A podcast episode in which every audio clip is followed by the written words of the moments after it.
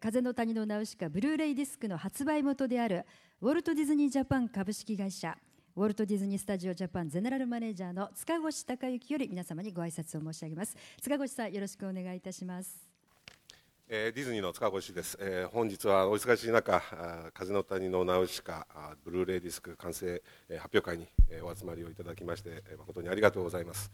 あのー、昨今すごくその技術があのー、前進してきてますんで、どうしてもその似たような同じような映像がこう溢れてる中で26年前の、どうやってこのナウシカを作ってきたかという、え、ジブリさんのその思いであるとかその哲学のようなものがぎっしり詰まってるブルーレイディスクというのがあの私たちがこう発売できるというのが非常にあの嬉しく思っています。あの多くの皆さんにそのジブリさんのこのブルーレイというのはこういうものだというのを広く伝わっていくことをあの望んでおります。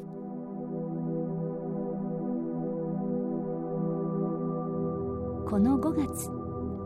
風の谷のナウシカブルーレイディスクの完成披露イベントで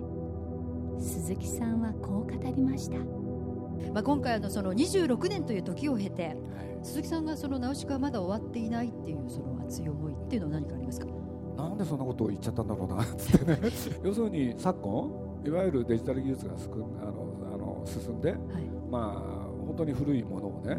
もう新品同様に綺麗なものにすることができるわけなんですよね、そういうことをやっていいんだろうか。って、うん。そんなことをね皆さん言ってたんですよ。でそのことも僕は多分頭にあったんですよね、うん、だとしたらいたずらにきれいにするんじゃなくて、うん、公開時の色それからその他をね再現できるんならナウシカをやる意味はあるかなと。ちょっとそんなふうに考えたんですよね、うん、映画のまあいわゆる映画を作る時ってネガが必要じゃないですか、はいはい、そのネガ元のネガですよね。マスターネガ。この1本からね要するに百何十本のフィルムを焼いた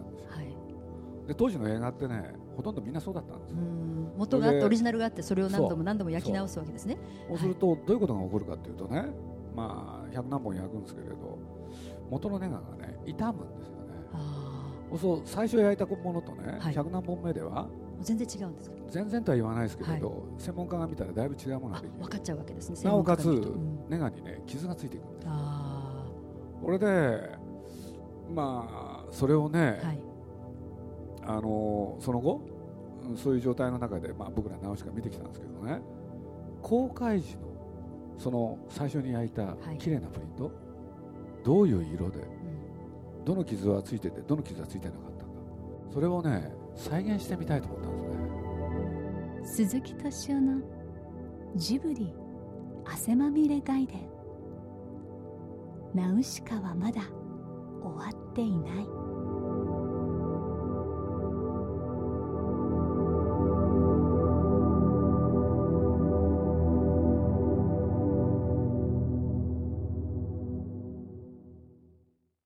れいきれいにいこうっていうのはブルーレイだけれど、そうじゃなくてねまあ、当時の技術で言うと、うん、それは劣ってる今に比べたら信じがたく劣ってる部分だとかそれからセル画ってね、まあ、塗り絵みたいになってるじゃないですか、うんうんうん、そうすると全部色が塗ってなかったりするんですよ、はいはい、色の塗り忘れ塗り忘れがあってそのまま公開してたわけですよね。そう。これでそれをね、うん、今回あのどの程度、はい、その色をね、まあ、今の技術だったらすぐ埋められるわけですよ。そういうのどうしようかとかね、それからあのアニメーションの撮影ってね、はい、昔だと背景があってその上セルが乗っけてね、うんうん、それも何枚も重ねたりする。そうするとその上にガラスで押さえて撮影をしてたんですけどね、はい、その押さえ方が悪くてね、うん、ちょっとどっか浮いたりしてどっかボケたりとかね、はい、本当はいろいろあるんですよ。うんうんうん、俺で押さえたらね、ええ、左だけねピントがあって右の方は合わないとか。じゃよく見てるといっぱいあるんですよそういうのが。で今の技術ってそういうことを含めてね、うん、全部修正することができる。できちゃうと。そう。でそれをどうするかっていう、うんうんうん、俺でまあ僕の目論見はねそういうことを含めて元のまま。にしたいと、うん、映画「風儀」って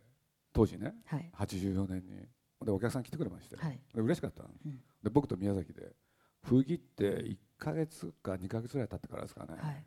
本当に揉めた日があるんですよ。揉めた。揉めた、うん、でそれ何か皆さん僕のとこ行きたいね、うん、この今の根が。捨てようって言うんですよ。僕一瞬ね耳ですよね。そう耳疑ったんですよ、はいはい、この人何言ってんだろうと思って、俺で捨てようって言うんですよ。焼却してって言うんですよ。でななんでですかって言ったらだってそろそろ映画終わりでしょって。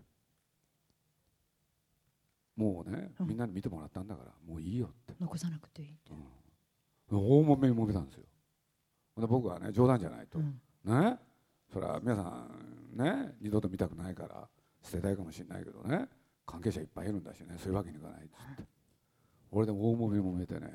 僕はもう守ったんですけどね。よかったです。だからブルーレイなんてねならなかったですよねそんな時にや焼かれてたら。ら残残しといたからね、はい、僕ずいぶん隠してねあの残しといてもいっぱいあるんですよ。だからそれによってねいろんなもの助かってるんですよ。僕あのケチだから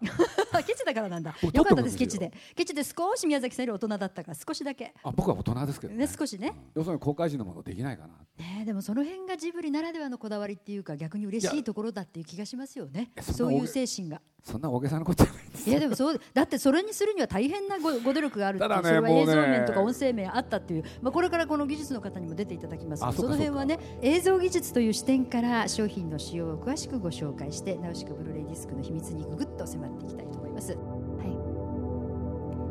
ここで今回のブルーレイディスク化が実際にどのような工程で行われたのか。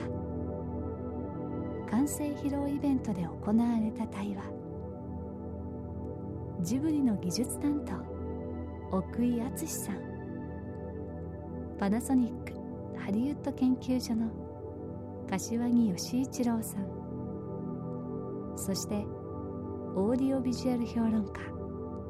本田正和さんのお話をお届けしたいと思います。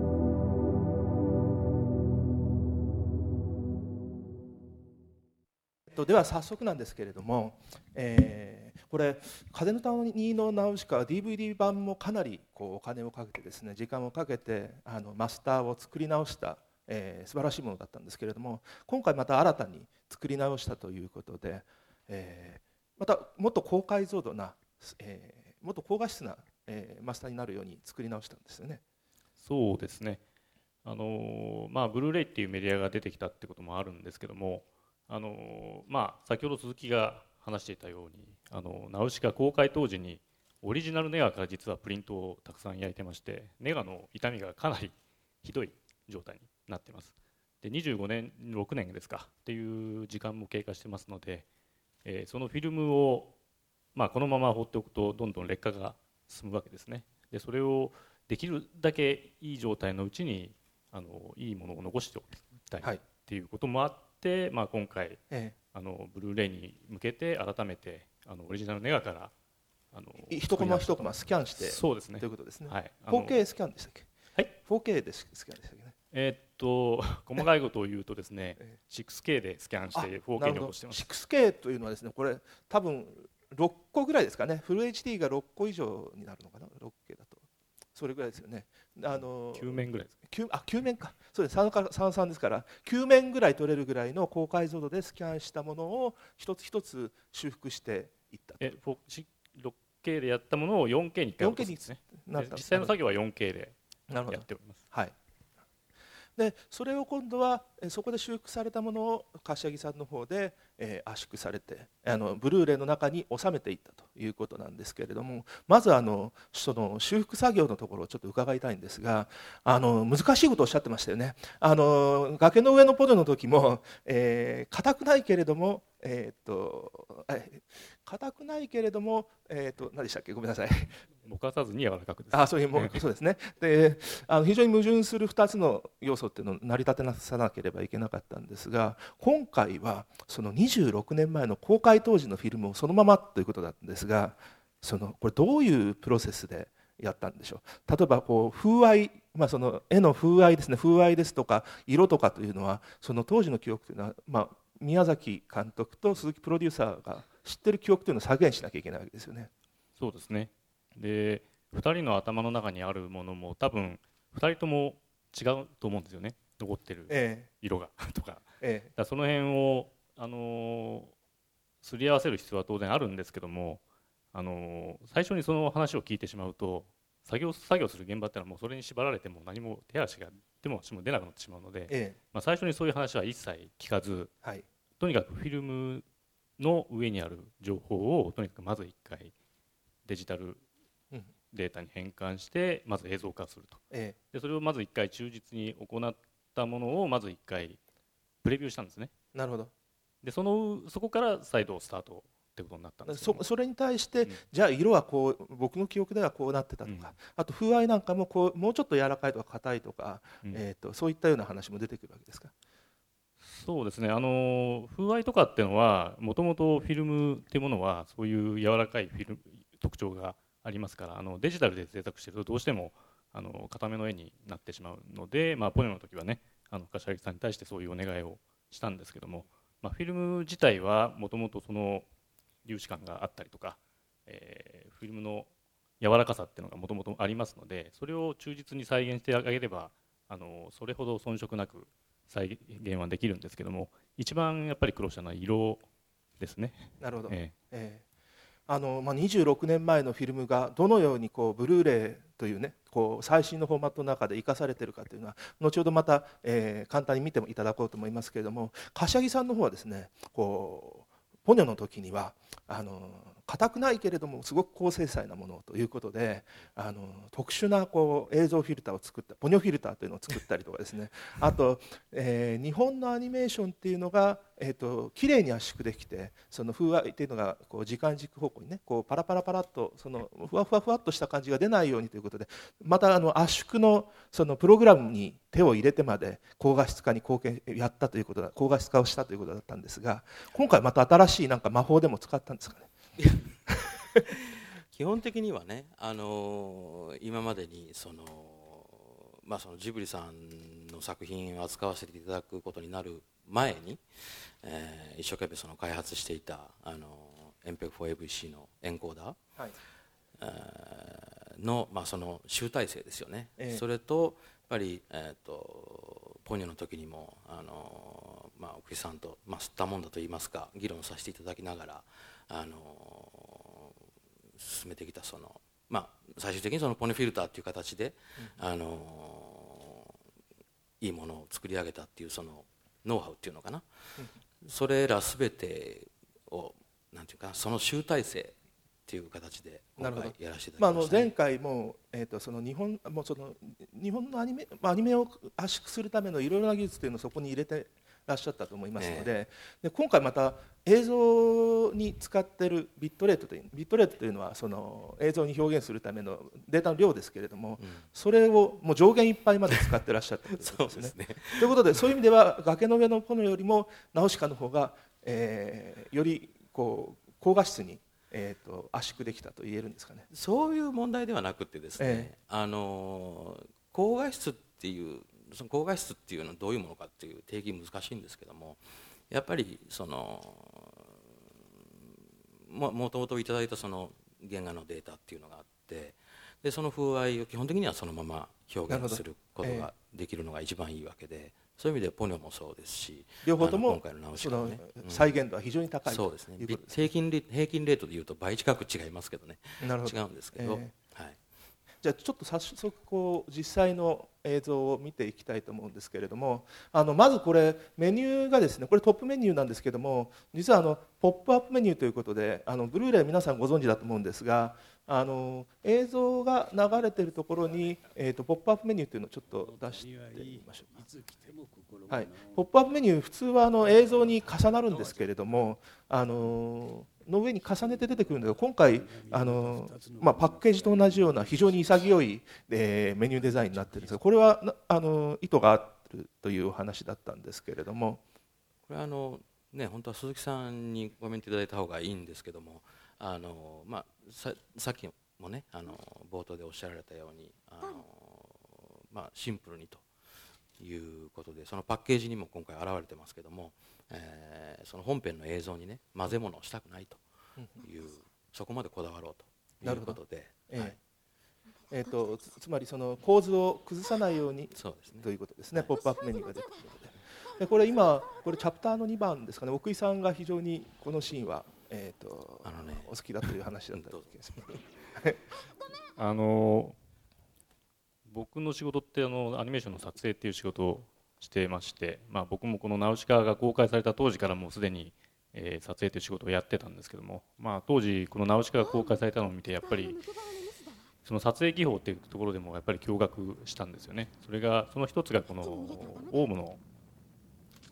まあ後で聞いて分かったのはゴムマルチっていう手法だったんですけども、まあ、今デジタル技術使えばこうなの簡単にできちゃうんですが、まあ、当時アナログの撮影でこういうことをやったっていうのは非常に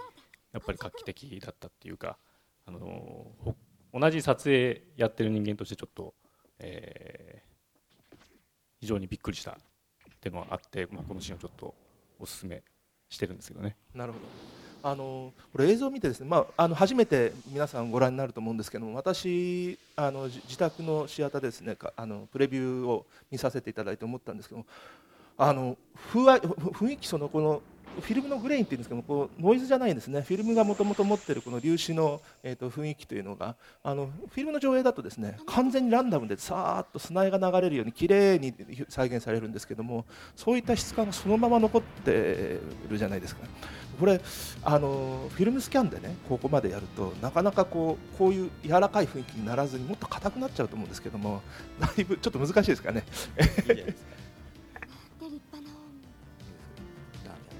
これあの本当はねおっしゃる通りもっとすごいんですよ。すごいっていうのはまああの言葉悪いですけどあのフィルムの粒子感というよりもノイズだよねっていうふうにやっぱり見えるものなんですよね。元のデータっていうのは。で僕の立場っていうのは非常にまあ、えー、なんて言えばいいんですかね。中途半端っていうか、ええ、あのこうやってその奥地さん、まあ、ジブリさんとお話しさせていただきながら仕事をしているとその制作の側の方の気持ちっていうのは非常によくわかるんですよね。だからそれそのまま残したいというのもとってもよくわかるしそれからあのお客さんの側の気持ちもわかるんですよね。綺麗な映像で見たい。できればクリーンな映像で見たい。あの粒子感なんてノイズじゃないかと。撮っちゃえばいいっていうふうにおっしゃる方も多いと思うんですよ。だけどそうするとやっぱり風合いが壊れちゃうからその落としどころっていうのがね難しくて、ええだから今回もだからそこを調整するのも苦労したところの一つではありますよね。その部分でさっきのそのポニョフィルターをまた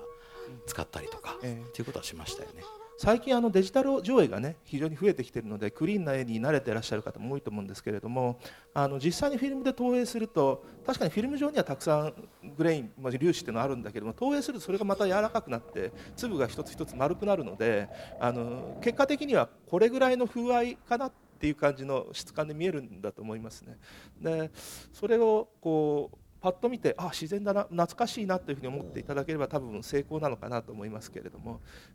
そうですねあの今柏木さんがおっしゃったようにですね本当の元のデータには本当にもっとすごい粒子が載ってるんですよね。えー、で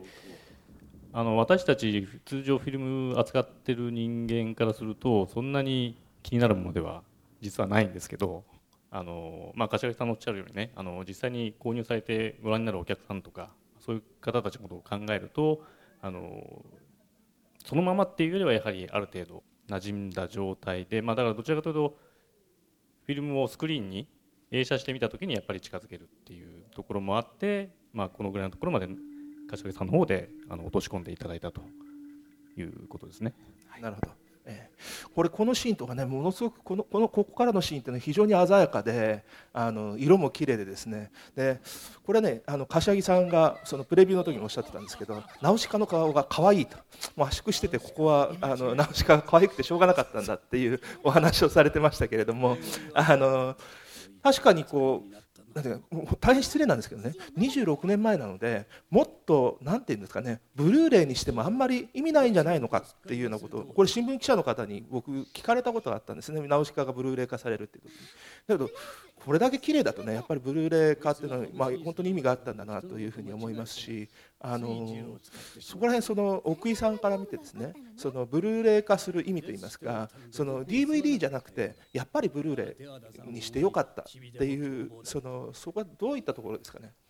そうですねやっぱりブルーレイというか DVD に、まあ、あのというパッケージに収め込むにはやっぱりフィルムっていうメディアの持ってる情報量っていうのは圧倒的にやっぱり多すぎるんですよね。でそれをあのクリアな状態であのお届けするっていうことを考えると、えー、やっぱりブルーレイっていうメディアで初めて実現できただろうと僕は思いますけど。なるほど、ええ、あの僕があの AV 評論家という仕事をしてますけれども あの解像度上がったら何が違うのってよく聞かれたことあったんですね、まあ、最近はそんな話は聞かれませんけれどもあの硬いものと柔らかいものというのを描き分けることができるんですね。あのつまり DVD の時だともうパキッと硬い絵かもしくはものすごくボケた絵か両方しかできないんですよ。それは情報量が少ないから。ただブルーレイになると柔らかいものも硬いものも表現できるんですね。表現の幅が広くなる。そういう意味ではねこのそのフィルムの風合いを出しながらしっかりとこう情報というのかな絵の質感あの雰囲気っていうのを出せるっていうことでそこら辺ブルーレイ化あ本当にしてよかったななとこれは別におせお世辞じゃなくてね本当に思いましたけれども。言い方うまいですね。あのそれそのあたりあの柏木さんその実際にこう、えー、マスターがですねジブリさんから届いてあの作業をしている時に、えー、自身も、えー、ジブリファンということなんですけれどもどういうふうに感じて作業されてたんでしょう？いやそれはもう原画見るとちょっと言葉悪いですけど鼻血出そうになりますよね。すごすぎて、ええ。ええ、本当にどう言ったらいいんでしょう。その綺麗っていうのがね。綺麗っていうのはそのなんていうんですか？そのノイズとかそのそういうのも含めてね、ええ、うん、だからこれを全部ブルーレイに押し込みたいなってやっぱりどうしてもね、はい、思いますよね。そのためにはやっぱり、まあ、いくら時間あっても足りないっていうぐらいね、はい、作業かかっちゃうんですけど。なるほど、はい、えーと、逆にそういう細かいところまでその色再現に関して宮崎さん自身が判断されて、えー、この映像が出来上がっていると。そうですね、その言葉を受けて、まあ、それからがまた苦闘の連続だったんですけど、はい。えー、その結果、ここまで仕上げることができたと、はい、いうことですね。あのさ最後にね、このここの部分だけは、ここの部分にこう注目して、まず最初に買ったら、ここを見てくださいっていうのところ、一箇所ずつないあの奥井さん先ほどのオウムのシーンですかね。えー、ねはい。えっ、ー、と柏木さんどうでしょう、うんまあ一つはあの同じところで最初にそのオウムにあユパがオウムに襲われるところですよね。あとはねえっ、ー、とナウシカが不快にの底に落ちちゃったところはいのあのなんていうんだろうあのブルーですかね。あれどこでしたっけ？良い名を遅らせた。うんこのブルーがやっぱり見てて綺麗だなと思ってね。なるほど、はい。えー、分かりました。じゃあそういったところに注目してあのぜひ皆さんも見てのいただければと思います。じゃあ今回どうもありがとうございました。ありがとうございました。どうもありがとうございました。ねあ、本田さんどうも進行役ありがとうございました。今のブルーレイの一部を見て、びっ綺麗やっぱ綺麗ですね。びっくりしちゃいました。その風合いを残したままっていうこともすごくよくわかりますしもうなんかフレッシュな感じがものすごくいたしました。さあ、えー、ではここで鈴木敏夫さんも再度ご登場いただきましてプレスの皆様からの質疑応答のお時間とさせていただきます。あ聞きそびれたということを今のうちにあの聞いておいていただければと思います。ご質問のある方どうぞあの遠慮なく挙手をしていただきましてスタッフがマイクをお持ちしますので、えー、いかがでしょうか？どうぞ。どんなご意見でも結構です。ご質問。はい。えー、朝日新聞あいら編集部の太田と申します、えー、鈴木さんにお伺いしたいんですが公開当時の、えー、色を再現されようという今回の取り組みなんですけれども実際にこうできたものを見られてそれが、まあ、どの程度こう達成できているのかということをちょっとお聞きしたいなと思います。あの最終版というの見たじゃないですか。でもまあ僕と宮さんはですね非常に納得しました。公開当時のものよりちょっといいかなって。ここまで綺麗じゃなかったんじゃないかなって。それとさっきあの、まあ、僕らの業界で色パカなんて言ってねその色が塗ってないところがあった。で実は見ていくとですね結構ね目立ってあったんですよ。それで最初はもう絶対それもねその前にしようなんて言ってたんですけれどね。もう福井の方がねどどうしますかって言うと少しぐらいじゃ埋めてよなんてやってるうちにね。でもあの残ってるとこもあるんですけどね少しずつね残あの埋めたとこもありますね。ただまあとにかく感想としてはこうだったに違いない。日刊スポーツ新聞社の村上と申します。あの鈴木さんにお伺いしたいんですけれども、まあ、漠然とした質問で恐縮なんですが、まあ、26年前のこういう素晴らしい作品を送り出すということに際して、まあ、例えばどの何かメッセージとか何か送りたいものがあるのかもしくはどういうものを今の世の中の人に26年前のものから感じ取ってほしいのかお伺いしたいんですけれども。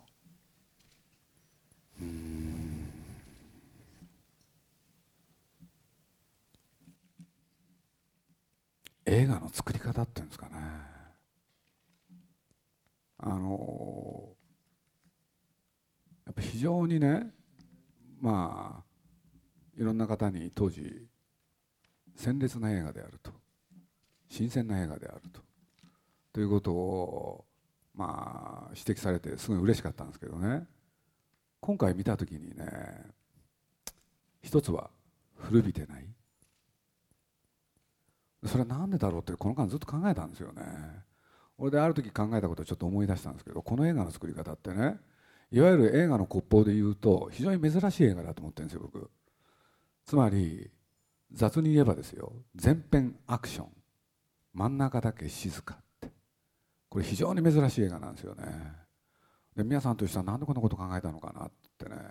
まあ何回もねプレビューを繰り返す中でそのことをずっと考えてましたね。でこの映画は映画を作りたいと思う人にとっても改めて、えー、いろいろ参考になる映画じゃないかなってそんなふうに思いました。映画ライターの山崎と申します。ナウシカっていうのは、えっと、ジブリ作品の中でもやっぱりちょっとあの大きくあの存在存在感があるというかあの特別な作品じゃないかと思うんですがその辺の作品に対してのこう思い入れっていうのは今回あのブルーレイディスクにした理由っていうのはあの大きかったんでしょうか？あの皆さんが当時のスタッフっていないんだっけ？って言ったら僕と彼しかいないんですよね。俺でまあそうかってことになったんですけれどなんで「ナウシカ」終わってないのか。やっぱりね一つのシーンっていうのか一つのコマっていうのか今も見るとねいろんなことを思い出してしまう。でそういうことで言うと自分たちの作ったものって客観的にそれを楽しんで見るにはまだまだ時間が必要だってことだと思うんですよね。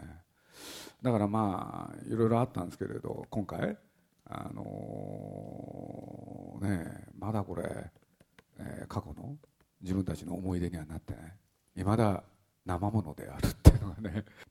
全くもうお作りになったものは見見ない見ないだけじゃなくて見たくないらしいですね。嫌なんですよ。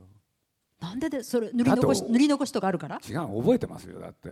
ナウシカだとねあるアニメーターがいて、うん、そこを例えばできましたって宮さんとか持ってくるでしょ？その宮さんが何も言わなかったんですよ。そしたらその日夜そのアニメーターが僕のとこ来てねやめますって言うんですよそうなんで？って聞いたらねいやいいか悪いか何も言ってくれないって言うんですよ、でね多分よくないと思ってんだろうと、うん、そしたら僕はここにいてもしょうがないからやめますって、うん、それを説得したんですよ僕は、うんうん、そんなこと言わないで残ってよっつって。俺次の日ね皆さんのとこ行って「あのシーンどうだったんですか?」っつったらね「いやあれよかったよ」って「なんでそれ言ってくれないですか?」下 打ちしちゃう。こういうことがあったんで。大体褒めるの下手な人なんですよ。好きじゃないんですよね。そうするとねワンカットごとにねそういうこと思い出すんですよ。それが嫌なんですか？そう。そういうあやめていったなあいつとかそういうことが。だっていまだにね思い出すんですよ。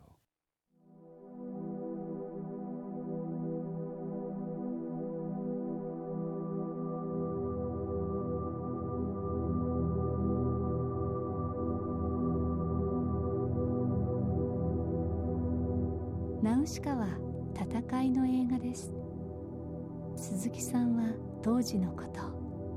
若い世代の人たちにこんな風に語っているんです。もうナウシカの時も本当に間に合わないってことになってね。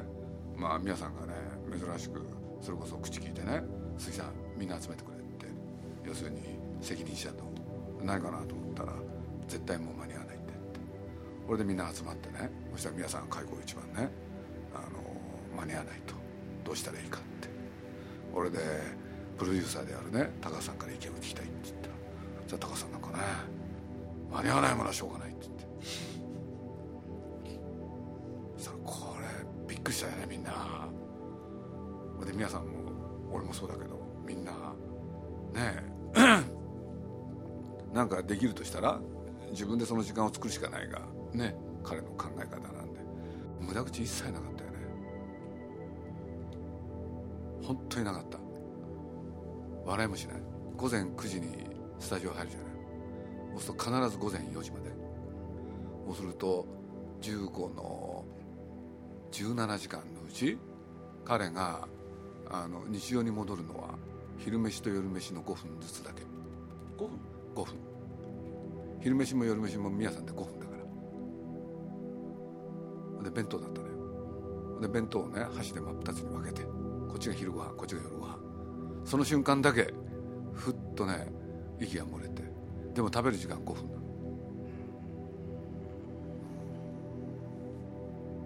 それ以外ずっと集中だからね。で誰とも喋んないからね。それがカリオストロでありナウシカだったのよ。俺でスタジオの同じフロアの中に机を2つ置いたのよ。どういうことかっつったら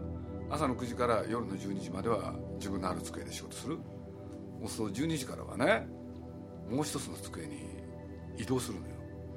でそれは何かっつったら出入り口だったのよ。みんなを返さないのよ。門番みたいな感じですか？だってみんなが帰る出口のところに横に机を置いてあるそういう仕事の仕方だったんですよ皆さんって。これであるね重要なスタッフがね5分遅刻してきただけで怒鳴りまくったから。ねこれでやめろっつって大変だったのこれ。でその人は本当にやめるって言い出してね。だって5分だから。ね俺目の前で見たけどね。明日から来ませんからって言ったの。なんでねあんたにね全生活ね支配されなきゃいけないんだっつって。だったらいいって言って来るなっつって。それをみんな聞いてるっていうね。でまあ今笑ってるけれど俺だったりその時見てる時真剣だよね。そのぐらいの緊張がスタジオ中に張り詰め張り詰められてたし。鈴木さんは当時おいくつだったんで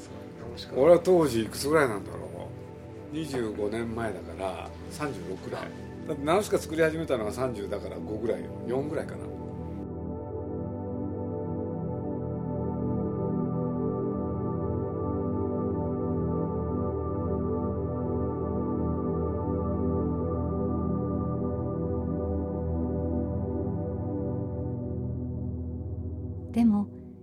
命がけの戦いはたくさんの伝説の戦士も生み出しました。だからナウシカだとねあのお父さん殺された後ナウシカが髪の毛が総毛だってそれで刀を持ってわっていうシーン。あれがカナダ以降だったんじゃないかな。あの思い出した。あのナウシカでね何しろ皆さんが何ていうんですか非常事態宣言でこの作品を作ると。つまり日常はないと思ってくれと。だから休みもなしだと。で休みは1日だけもう消し終わって。1月1日だと。だから31日の夜も働いてもらうと。で2日の朝からまた仕事でやるって言って。でそういうことでやってった時にね皆さんって書いた原画を見てねダメな原画に対しては厳しいわけですよ。そうすると何て言ったらいいかな。もう制作期間は短いしね本当無我夢中。そしたらダメなやつはダメって言ってね突っ返すわけですよ。そ何が悪いか分かんない。そういう時にねそういう人の身になってね多分こうだよっつってねみんなの面倒をよく見てたですよね。それでね高橋さんがねあの人はあの発明が好きなんですよね。あの肩書きの。これでね原画頭ってのはどうですかね。頭っていう字をねつけて原画頭だと。だからみんなねびっくりしたんですよ。そんなの今までアニメーション界に一度もないしね。でそれ以来ねだから今回もねカナさんが亡くなったっていう時に宮さんなんかね「え頭が?」って。もう彼カナダ行こうって言ったら頭って、うん、そういう言い方になってたんですけどもね。とにかくね宮さんも一目置いてたから。カナダ以降のアニメーションっていうのは動画の線に命を懸ける本当動かすことだけに全てをかけた人。やっぱり人間の手でこんなことができる、うん、中村隆っていうのがいてね。これもねすごいね動きが面白かったんですよ。でこの人はね僕ねやっぱりナウシカに参加してもらうんですけどね。まあ一種カナダ以降のライバルだったんですよね。だからナウシカの僕はねメンバーっていうのは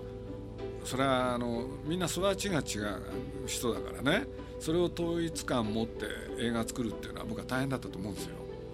よ。あの宮さんがね。でも実に個性豊かな面白い連中がね僕は集まってたなっていう気がしますけどね。いやついこの間宮さんとね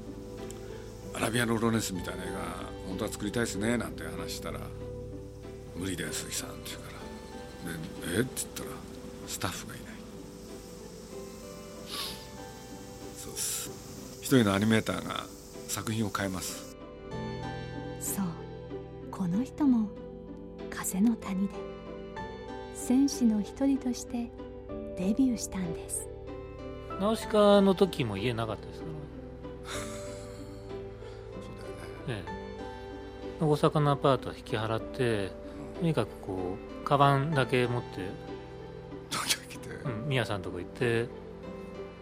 で家はないのかじゃありません。まあその時あの高校の時の友達のところに荷物だけ置かせてもらってあとはトップクラフトで寝てました寝泊まりはあそこで寝てたんですか、ええ。あの応接で？いえいえ応接なんか寝ないです。机の下です。机の下かあの隙間？壁と動画机の隙間が6 0センチぐらいあったそこで寝てましたねとにかくナウシカが始まった時にあのやらせろっつって当時トップクラフトっていうところでナウシカ作ったんですけれど現れて俺でなんか原画持ってきたんだよね。ああの実制作やってたやつです。ね、俺で宮さんが気に入ってその絵を見て多分ここがいいだろう巨神兵をいきなりですよね。めちゃくちゃですよね。ズブの素人ですよね。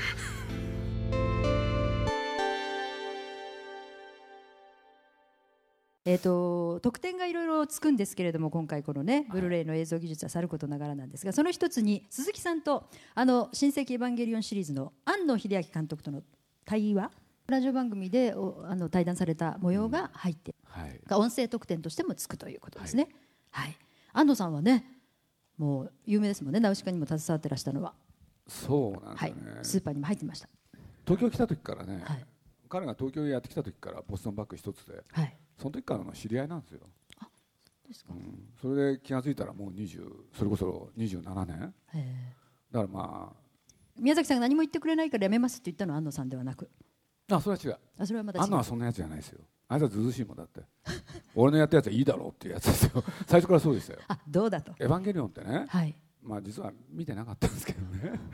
ちょっと見たんですよ。見て分かったんですよ。見て分かったのはね、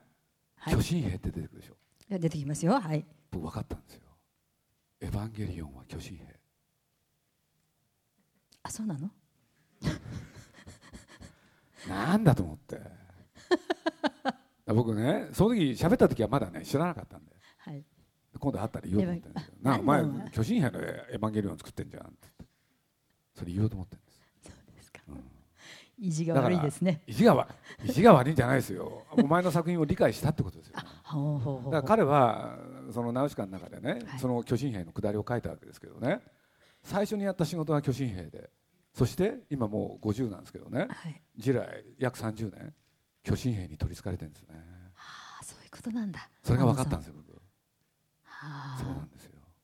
そして、えー封入特典としてですねナウシカファンの方にはたまらないと思うんですがこの「風の谷のナウシカガイドブック復刻保存版ミニ版」というのがこういうのが入っております。皆さんも。はい。はい。これ僕はね、はい。あのアニメージュっていう雑誌やっててはい。その映画作りながら雑誌やってたんですけどねその時に映画の公開直前にね出した思い出の雑誌なんですよ。へえこれあの A4 サイズぐらいあったんですか？もうちょっと小さかった？あ本当はね、はい。あれなんだっけ？英語かな、うん。うん、サイズだったのだから大きいやつだったんですけどね、はい。うん、それそのこの本が僕自分が作った中でもすごい懐かしいっていうのが思い出深くて、というのはこれ1週間で作らなきゃいけなかったんですよ。へえ1週間でこれ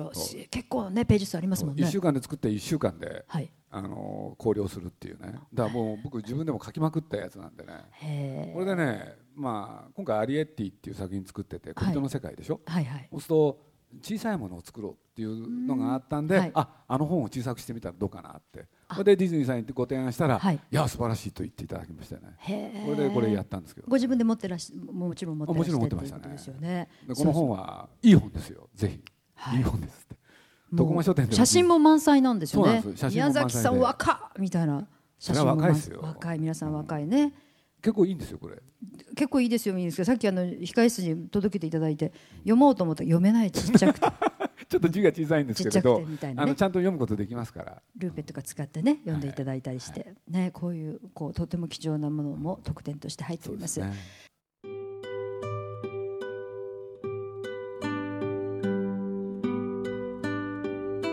この風の谷のナウシカ。ブルーレイディスク完成披露イベントの最後に鈴木さんは司会の坂上美紀さんとこんな話をしました。ナウシカブルーレイディスク発売の3日後の7月17日に封切りになるという仮暮らしのアリエッティがもうファンの方待ち遠しくてたまらないと思うんですけれども。あのまあ米林っていうねマロっていうんですけれどあだ名が。その監督がかあの監督をしてるんですけどね。その宮崎駿がシナリオを書いたんですよ、はい、そしたらまあ小人の女の子と人間の男の子、うん、この2人の関係を描いていくんですけどね。その男の子がね2階にいるんですよ。そしたら当然1階から2階行かなきゃいけないですよね。そしたらツタがねわーっと絡まってるんですけどね、うん、そしたら宮さんのシナリオがね、うん、要するにアリエッティがツタを伝って2階へ行くっていうねその1行があったんです。さあこの1行をね、はい、なんとそのマロがね絵コンテに起こしたんですけれど、はい、かなりの長いシーンになっててどうやって伝っていくかっていいシーンになってるんですよ。へえぜひそこを見てください。そこそこだけでいいですか？いや僕ねあそこはでも本当に、まあ、僕も映画っていうのをやってきてね、はい、まあ、気が付いたら新参者じゃなくてもう年寄りの領域に入ってきたんですけどね、あ映画ってこうだよな要するに映画って絵じゃないですか、はい、そたった一行の文章、はい、それをねあんだけの描写にする。あなぜナウシカはまだ終わっていないのか。もしかするとアリエッティの新人監督にナウシカを作った頃の宮崎監督の姿を見たからというのは考えすぎでしょうか。ふと思いついたんですけどね一瞬自分の頭の中でこのアリエッティとナウシカというキャラクターがうん根拠なくね結びついたんですよね。そのアリエッティっていう映画のまあこれ企画の題材としてはまるで違う映画なんですけどね。まあ何しろねごご承知だと思います。あのアリエッティの方は小人の物語でナウシカはなんとねあの傷ついた地球を一人で救おうなんていうね大変な女の子の話ねさんがそのナウシカはまだ終わっていないっていうその本当にねなんか自分の中で結びついたんですよね、はい、今のナウシカの頃って、うん、まあいわゆる自然環境の破壊みたいなことが始まった時期で、はい、っていうのかまだみんなが意識してなかった。であの時代にはそういうねもう壮大なテーマで映画を作る、うん、ところが今や、はい、ね、時代は大きく変わってこの26年の間にアリエッティだとねあるお家の床の下にアリエッティの家族がいて。暮らしてると、うん、そうどうやって毎日生きていくか、まあ、サバイバルゲームですよね。そうすると上の家行ってねなんかちょっと借りてきて。借りてきて。それを創意工夫で、ね、日々なんとかやっていく、まあ、随分ね遠いとこまで来ちゃったな。およそ対極にありそうに見えながら僕の中でね、まあ、時代を経ても一人の、ね、ある時代が必要とするキャラクターっていうのは一人なのかなと思って。これで僕の中で結びついて。これで今のナウシカをねやりたいと思いました。ナウシカはまだ終わっていない。言い換えるとそれは世界はまだ何にも変わってやしない。ってことなのかもしれません。俺は当時いくつぐらいなんだろう。25年前だから36ぐらい。一生共にする人に出会ってるわけですよ鈴木さんさんっていう人と。そうですよね。俺の場合はね一人で何かでやるってのは不可能だと思ってた誰かと一緒に組んでやりたかったで世の中のことっていうのは一人では何もできないけれど最低2人集まると何かできるんじゃないかなっていう予感があったそれでいろいろあって今のナウシカをやることになるんだけどね。もう一人加わって高畑勲っていうのも何しろ3人でやるってことになったから。やっぱ面白かったよね。でとにかく作るだけ。当時はそうでした。作りたかった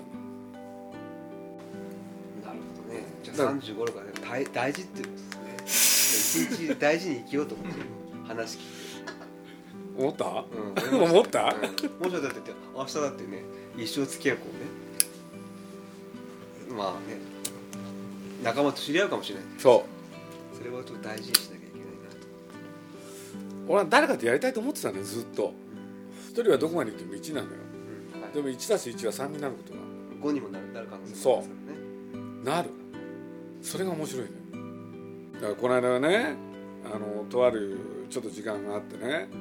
阿佐ヶ谷ってあるじゃない。あありますね。で阿佐ヶ谷で実はナウシカ作ったんですよ。ほほんで俺一人だったからねついねその作った場所へ歩いてっちゃうわけよ。この間の土曜日なんだけれど、俺でねあのーなんだその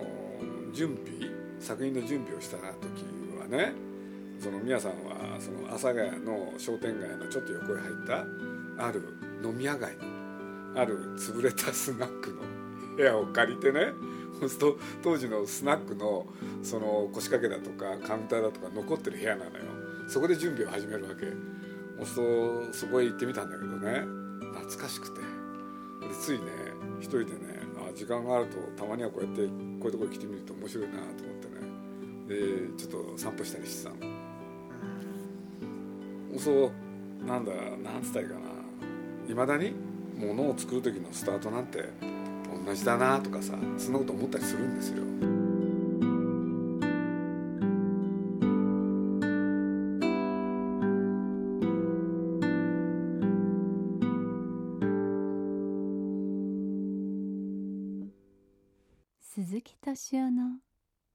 ジブリ汗まみれ。この番組はウォルト・ディズニー・ジャパン読売新聞町のホットステーションローソン JAL